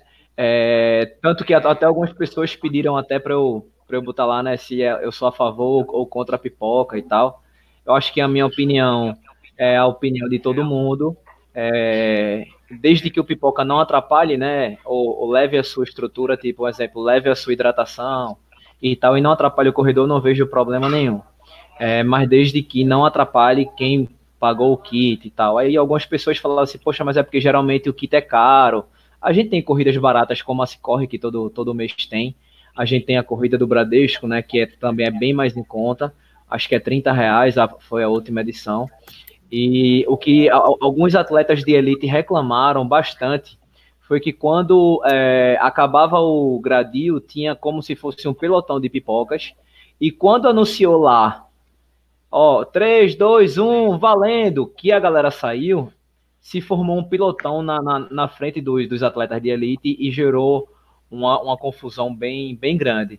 É, alguns atletas que, que foram para os 10, quem foi para os 5 chegou de boa, tranquilo, né? Fala de atleta de elite. É, os atletas de elite que foram para os 10, é, a gente estava até conversando, né, Washington? Isso sofreu um pouco, porque não, não tive. Eu ia falar isso aqui que a Andrea tá falando, porque. Isso. Posso falar, Bruninho? Pode, claro. É, assim, a gente em Recife também não tem aquela ah, linda, parece Paris. Isso. Mas é, eu acho, é, assim, não vou tirar o peso da Eu Recife, porque é uma corrida muito bacana. Pô, tu correr, tu chega no cai da pola e tem um frevo. Pô, dá vontade, véio, e em vez de correr, o cara fica lá frevando. Aí você chega na Rua da Aurora e, e, pô, um forrozinho, pé de serra do caramba, aí dá vontade de chegar e puxar a nega velha ali do lado e começar a dançar. Corrida show de bola, mas, cara, Recife tem pontos que são muito críticos, velho. O Cais, o, o mesmo, é terrível. Sandra, que todo mundo sabe que é minha namorada, ela, ela mesmo reclamou. Ó, eu nunca corri no Recife e senti dificuldade de, de quando chegou ali no, no forte das cinco pontas, é, eu fiquei com medo de cair, porque estava tudo escuro. Ela, tava, ela, ela, terminou a prova. Isso aí que eu queria falar. Colocação. Ela terminou a prova na terceira colocação. O Egler, que é, ele chegou, se eu não me engano, o Egler chegou em primeiro ou em segunda, terceira, chegou entre os três primeiros, o Egler. É, da mesma assessoria da Juliana, Ma, Juliana Mafra, não, Juliana Balder que chegou em primeiro nos cinco. Ah, o Egler também ficou patinando ali no, no Estelita com medo de cair, porque, pô, parece que tem buraco em Recife, tem buraco. Tem uns buraquinhos tem de nada, né? Pouquinhos. O, o Austin, inclusive, a minha, a minha esposa relatou isso. É, eu até comentei com ela o seguinte: quando ela foi largar, eu disse assim: ó, presta atenção no chão, já que não é nada, e o asfalto não é tão bom. Principalmente assim que você sai quando você cruza a primeira ponte, que vai em frente para pegar a segunda. Algumas pessoas relataram que ali, algumas pessoas caíram, outras deram aquele, aquela topada e tal, não sei o quê. E muita gente reclamou de fato do, do é. que Sandra falou. Mal iluminado, né? É, eu, já, eu já participei, acho que duas vezes da Amo Recife, dois ou três, eu não lembro agora. Mas pelo menos as vezes que eu participei, a, a, a parte da, do, a José Estelita estava um pouco mais iluminada. E eu percebi que essa foi uma reclamação geral, essa mesma observação que você falou. É, algumas pessoas também relataram que é, pegaram muita água quente. Eu não sei se o pessoal não, não chegou com uma certa antecedência ou se tinha muita gente e aí as pessoas foram pegando água, né, velho? Como a gente, a gente sabe. Mas é, a gente não pode deixar de falar do brilho dessa corrida, né, do que essa corrida representa. É, representa demais, meu velho. Representa demais. A gente espera, é uma das, uma das principais corridas que a gente tem no calendário. A gente fala da Corrida das Pontes. Quando a gente fala Corrida em Recife, Corrida das Pontes, Maurício Nassau, é, hoje é a Maratona das Praias. Pô, quem é o correu a maratona? Não vamos falar da Maratona das Praias, tem inscrições abertas no Corre 10, mas depois a gente fala sobre isso. É, a corrida, a corrida no Recife, pô, sete, sete edições, daqui a três anos tá fazendo dez que é uma marca importantíssima é, para uma corrida. E, outra, o, o, que a gente está falando aqui, na verdade, não é, não é criticando, a gente está relatando, né? O que a gente quer é que a corrida cresça, né? Cresça. Eu, também. eu cresça, acho o seguinte, que é, edição, é... a vigésima edição, né? Porque como a gente falou, é uma corrida muito tradicional, uma corrida muito bacana. A vibe da corrida é incrível, pô.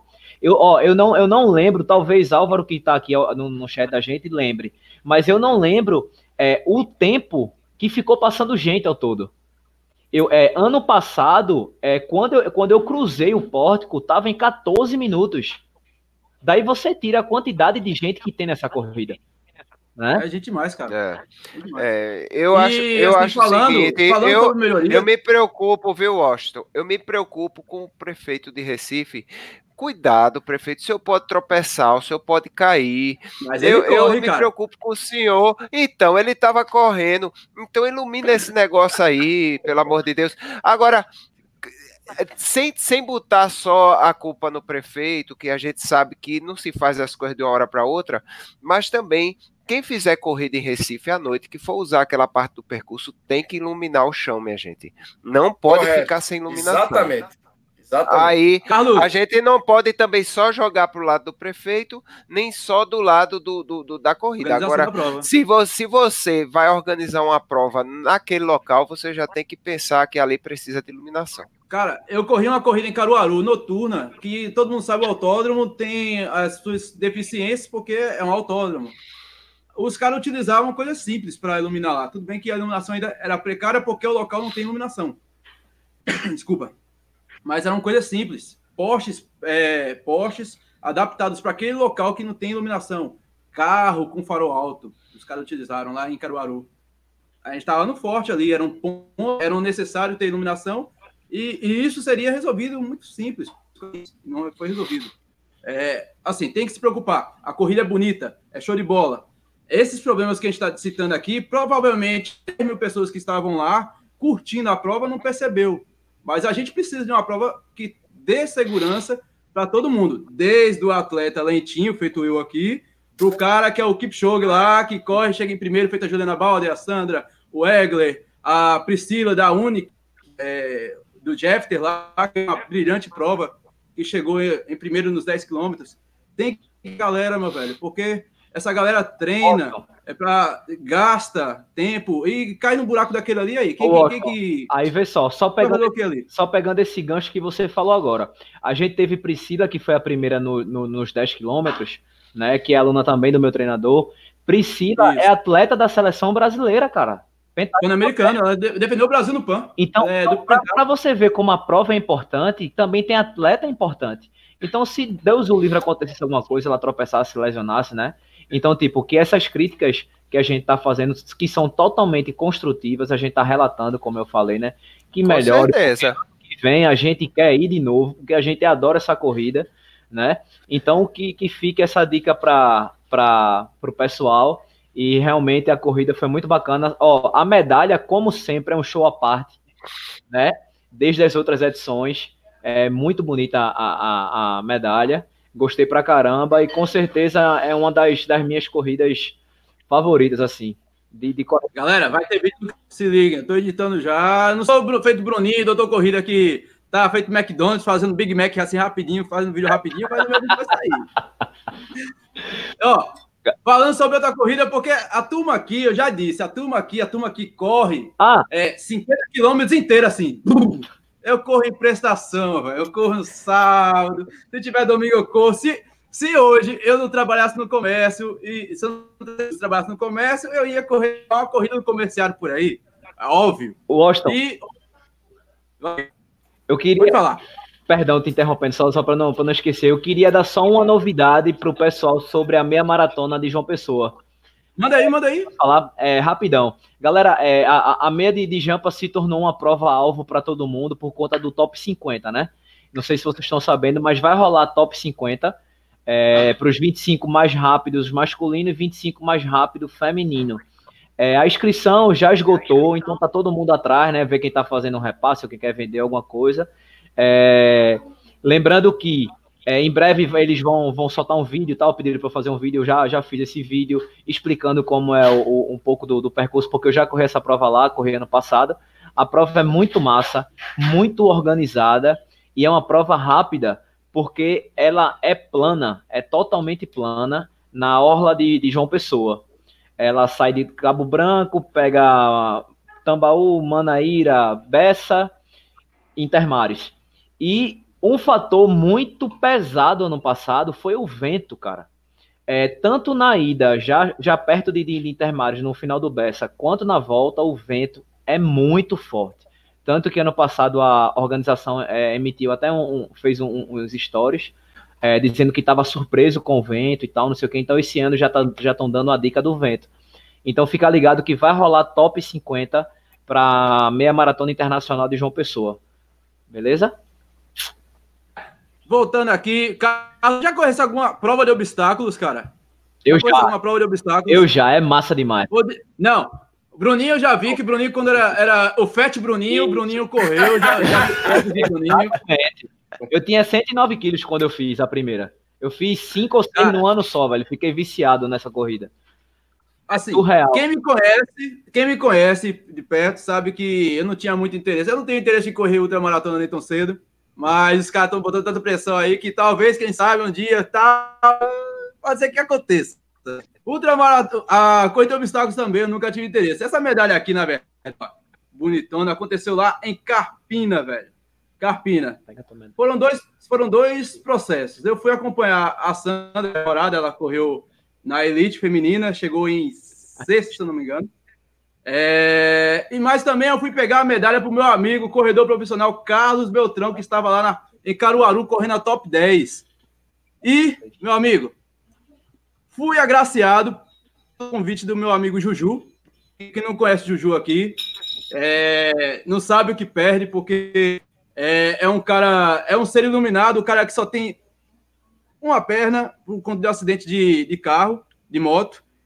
E poderia ser assim, poderia ser o cara falar, pô, agora eu sou inválido, não vou fazer nada, o cara podia cair em depressão, podia, ele podia tudo, ele podia tudo, mas ele não desistiu e virou essa lenda que é da corrida, cara. O cara já correu corrida de obstáculos, o cara meia maratona, o cara tá treinando para algo muito maior do que isso.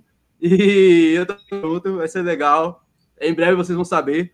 É... E, cara, foi bacana, velho. Foi... Eu não sei se foi mais bacana a corrida que a sensacional.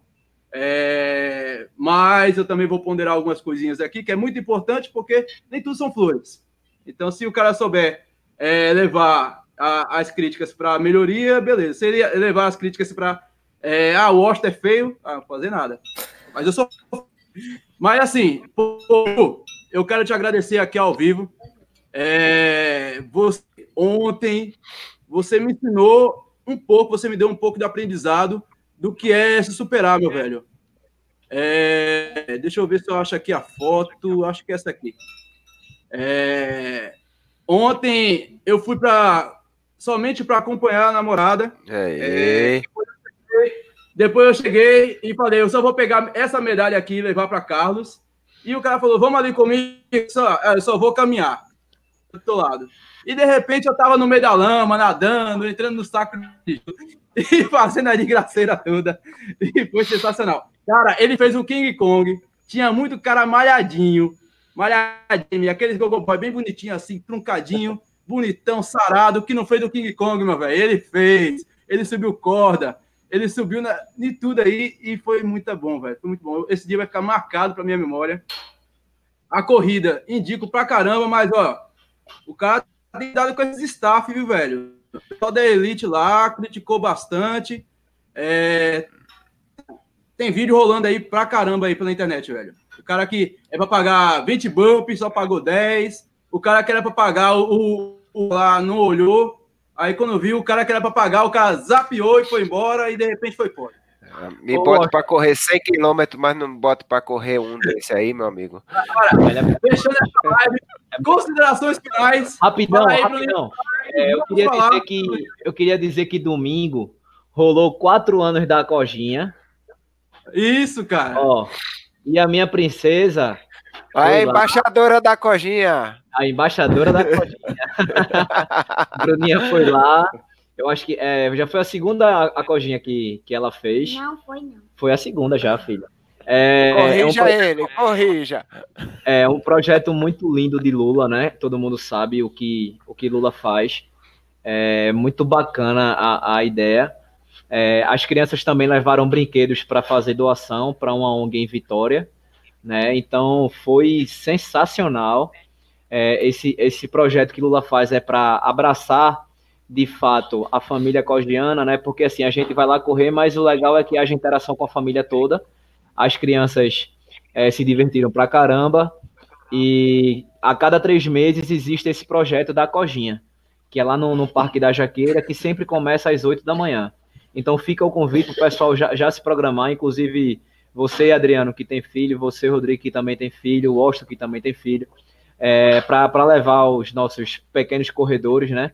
É, são várias atividades, eles fazem vários exercícios lá, brincam tal, tudinho. No final, eles dão uma volta com Lula no Parque da Jaqueira. Lula deixa bem claro que ninguém pode passar o coelho. Porque se passar, velho, ele não consegue pegar de volta, a gente não pega, meu irmão. Tu é doido. Lula corre demais, Lula não pega.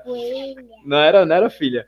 E, e aí, quando faltam uns 200, 200 metros no final, ele, ele abre um pouquinho e diz: Agora pode ir. Aí aqui os pirraias vão-se embora desembestado, virado na gota mesmo. E agora vou dizer um negócio, viu? É passinho. melhor do que papai. Ó, tá ouvindo? Peraí, peraí, rapidão, filho. Fala. Eu corri melhor do que papai. Boa! Eu bem. Deus te ouça, que você corra muito melhor que eu, que eu não corro é nada. É, fiquei muito feliz e obrigado mais uma vez, como sempre, o carinho de Lula, né, com, com o Bruninho e comigo. Cara, sensacional. Eu queria aqui passar horas e horas conversando. Vixe, esse cara me emocionou hoje, meu velho. Esse cara me fez chorar. Cortei cebolas aqui hoje, meu velho. Putz, grila. Carlos Dias. chorar, pô. Bicho, aproveita o espaço. Aproveita esse espaço aqui é seu. No dia 9 eu estarei lá. Eu me comprometi em ficar lá das 5 da manhã às 5 da tarde. Eu, vai ser um prazer é, te acompanhar e ajudar lá, velho. Já que você. Eu fico feliz que o Marcelo Avelar, Marcelo Avelar é incrível. E pouco tempo que ele tá aqui em Pernambuco, velho, ele já fez tanta amizade. É, o cara tá aqui em Pernambuco faz tempo, bicho. É, é, coisa de louco. E assim, a primeira pessoa que eu lembrei foi Marcelo. Eu falei, a Sandra foi lá e falou com ele, e ele prontamente falou top. Aí só foi a questão de alinhar as atividades aí e graças a Deus tá tudo ok. Carlos. Sim. O espaço é Bom, é teu. Fala aí, meu velho. Fala aí, fala aí, fala aí. Agora só não me faça chorar mais, pelo amor de Deus. Eu quero agradecer vocês mais uma vez pelo convite, né? Para poder compartilhar, porque é, a gente está na estrada e tem muita gente. A rede social é muito cruel, né? Tem muitas mensagens assim hostis mesmo, né? De pessoas que, que usam da rede social para te agredir. Então, é, eu me mantenho firme, mantenho sempre focado no que eu quero e eu sempre quando eu cruzei lá a linha de chegada da Conrads, eu falei que nenhum tipo de, de não, nenhum tipo de chacota iria fazer com que eu desistisse dos meus sonhos, né? Eu sigo isso até hoje, né? Até para estar tá agradecendo o que minha mãe deixou como legado. Para quem não sabe, minha mãe, eu, eu, ela faleceu em 2010, é, 40 dias antes de eu, de eu fazer o maior desafio da minha vida, né? Que era dar a volta inteira no Brasil correndo, também em prol do GRAAC. E ou para estar tá passando para o meu filho um ensinamento de atitude e falar para as crianças que elas vão vencer. Então, o que eu peço para cada corredor, para as assessorias, o pessoal que tem o grupo de corrida, que quando tiver o desafio em, em cada capital, pô, vai lá comprar camiseta, é, nem que seja pra, só para tirar selfie, né? nem que seja para a gente estar tá só fazendo o vídeo para mandar mensagem para as crianças, mas que participe, né? A gente tem várias corridas, eu sei que tem corrida todo final de semana. As pessoas falam, ah, mas tem essa corrida, mas todo ano que eu vou fazer, as pessoas, ah, tem um treino não onde, tem a corrida tal, X, Y, T. E, e, e às vezes sempre tem desculpa, né? A gente usa muita muleta para não fazer as coisas. Então, eu falo, eu convido o pessoal para estar tá abraçando a causa junto comigo. Essa corrida não é para mim, não é para Carlos Dias, é justamente para manter um hospital importante no Brasil. Quem não conhece o GRAAC, depois entra lá no site, é graac.org.br. Vocês vão conhecer uma estrutura incrível que atende crianças de toda a América Latina, gratuitamente, com alta tecnologia, com atendimento altamente humanizado. Então, é, eu quero agradecer aí em Recife, agradecer o Serjão lá, o, sempre eu, quando eu for para Olinda, ele que é o responsável lá por coordenar o Homem da Meia-Noite, né? É um grande amigo o Rodrigo, da, da Broker da Nestlé, que ano passado, quando eu passei correndo, ele se desdobrou para juntar as pessoas para estar tá correndo comigo. O Major Rodrigo, aí do Exército, que eu encontrei ele lá em Boa Vista, eu dei uma palestra no Exército Brasileiro, lá em Boa Vista, na, no grupamento de selva, e ele também está tendo um, espaço aí em Recife para que eu dê uma palestra, né? Eu espero dia 7 ou dia 8 dar uma palestra aberta ao público aí. Aí eu peço para quem quiser acompanhar, Carlos Dias Ultra, né, arroba Carlos Dias Ultra, que é o meu Instagram, ou o meu blog, carlosdiasultra.com.br. E aí fica ligado aí na, na programação é, na semana que eu tiver em Recife. Vou chegar em Recife por volta do dia 6 ou dia 7, e vou ficar até o dia 12. E aí acontece no dia 9, lá no segundo jardim, das 5 da manhã às 5 da tarde, acontece o desafio 12 horas capitais. Então, dentro da, desse período, das 5 até as 17 horas, você pode chegar qualquer horário, pegar seu kit, ou se comprar antecipadamente, é só chegar lá e retirar, vai estar o seu nome lá na lista, né? E participar. Correr por elas. Né? É o que eu falo, vamos correr por elas. Né? Eu, é, eu sempre falo para as pessoas, quando você tiver um momento muito difícil na sua corrida, maratona, importa o tamanho da distância, é, nesse momento de crise, você tem que ter um porquê muito forte para você transformar aquela fadiga, aquele cansaço, em algo novo, uma energia nova. Então, cada um de nós temos um porquê para buscar nossos sonhos, para buscar nossos objetivos. Né? Eu, eu tenho essa causa.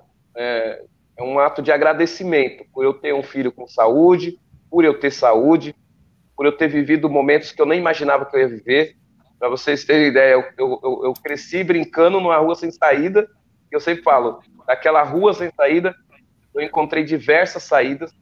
Eu já fui para quase 80, mais de 80 países por conta da corrida, né? E eu nem imaginava que eu não ia conseguir nem sair nem de São Bernardo do Campo. Então, a gente tem que acreditar no nosso objetivo, acreditar no nosso potencial, é, aplaudir o outro, aprender a aplaudir o outro. Eu falar rapidamente aqui. Em 2016 eu estava no Sri Lanka e, e eu estava muito mal. Eu já cheguei na prova muito mal, com, com, forte dor no estômago, vomitando bastante. E aí fiz a largada de uma prova de sete dias, já com ânsia, com tudo. Três primeiros dias eu estava mal, mal, mal, fraco, fraco, fraco. Eu vi uma americana, pé tudo inchado, todo cheio de picada de formiga ela chorando na trilha. E aí, o que, que eu fiz? Eu dei um grito forte nela, falando que ela era, uma, ela era muito forte, era uma mulher muito forte, que eu ia ver ela no final da prova. A partir do momento que eu dei um grito nela, incentivando para que ela não desistisse, eu também me fortaleci e não desisti. A partir daquele dia ali, eu, eu fiquei mais forte na prova e terminei a prova e ela também terminou a prova. Então, assim, no momento mais, é, parece até um paradoxo, no momento mais difícil da sua vida, você tem que incentivar alguém, ajudar alguém, aplaudir o outro. A gente tem que fomentar essa cultura do aplauso aqui no Brasil. Porque a gente está muito individualista, a gente está só olhando para o próprio umbigo, a gente está com uma soberba muito grande, sabe? Aquela coisa de, pô, eu consegui fazer 100 quilômetros, sou melhor que esse, sou melhor que aquele, e esquece que os outros também têm valor, as pessoas têm valor. E respeitar o desafio de cada um. Uh, se o cara correu um quilômetro, você não sabe o que passou por dentro, assim, no íntimo dele para ele conseguir fazer aquele um quilômetro. A gente tem que aprender a aplaudir, incentivar e, e, e, e assim, é, falar para a pessoa vá em frente, porque para dar rasteira, alguém ficar com dor de cabeça, incentivando, mas para dar rasteira, eu já vi muita gente quebrando a cara. Então, gente, vamos, vamos aprender a aplaudir. Eu espero vocês lá, Galera, dia 9. Todo mundo convidado aí, dia 9 de, de novembro, Recife. E aproveitar aqui o pessoal do, do, de Fortaleza, sábado agora, vou estar aqui na Beira-Mar. Dar um abraço mais uma vez para o meu amigo o Álvaro, o André Menezes, todos os, os, amigos que eu faço aí em cada lugar. E eu tenho uma honra de, de reencontrar é, em cada desafio desse. Obrigado, gente, pela, pela, pelo respeito aí, pelo bate-papo animado. É, parabéns aí na, na, nos desafios de vocês. E conta comigo. Conta comigo também. Galera, ticketagora.com.br. Vamos fazer o um mexendo do cara aqui. Agora.com.br. Que são, galera. Vamos correr é, pensando nas crianças, velho, porque vida que tá lá esperando a doação da gente. Não, se você não vai para a corrida, entra lá no site do Graak que eu compartilhei aqui. Façam, meu velho. Compartilha Faça, de novo, Monstro. Compartilha. Vou compartilhar aqui de novo. E a gente vai terminar a live com essa mensagem que é doe, velho, doe, participe. É, tira um pouco do teu a tempo. A frase é transforme quilômetros em sorriso. Exatamente. Transforme, transforme quilômetros, em sorriso. Dá o teu tchau aí. Adriano, dá o teu tchau. Galera, obrigado por hoje. E aí, pessoal. No canal do Bora Correr, galera. Daqui a 15 dias, ok? Essa segunda, a outra. Galera, o Graco precisa da... O nosso Carlos Dias Ultras nos aguarda no dia 9 de novembro. Vamos lá. Valeu. Obrigado, gente.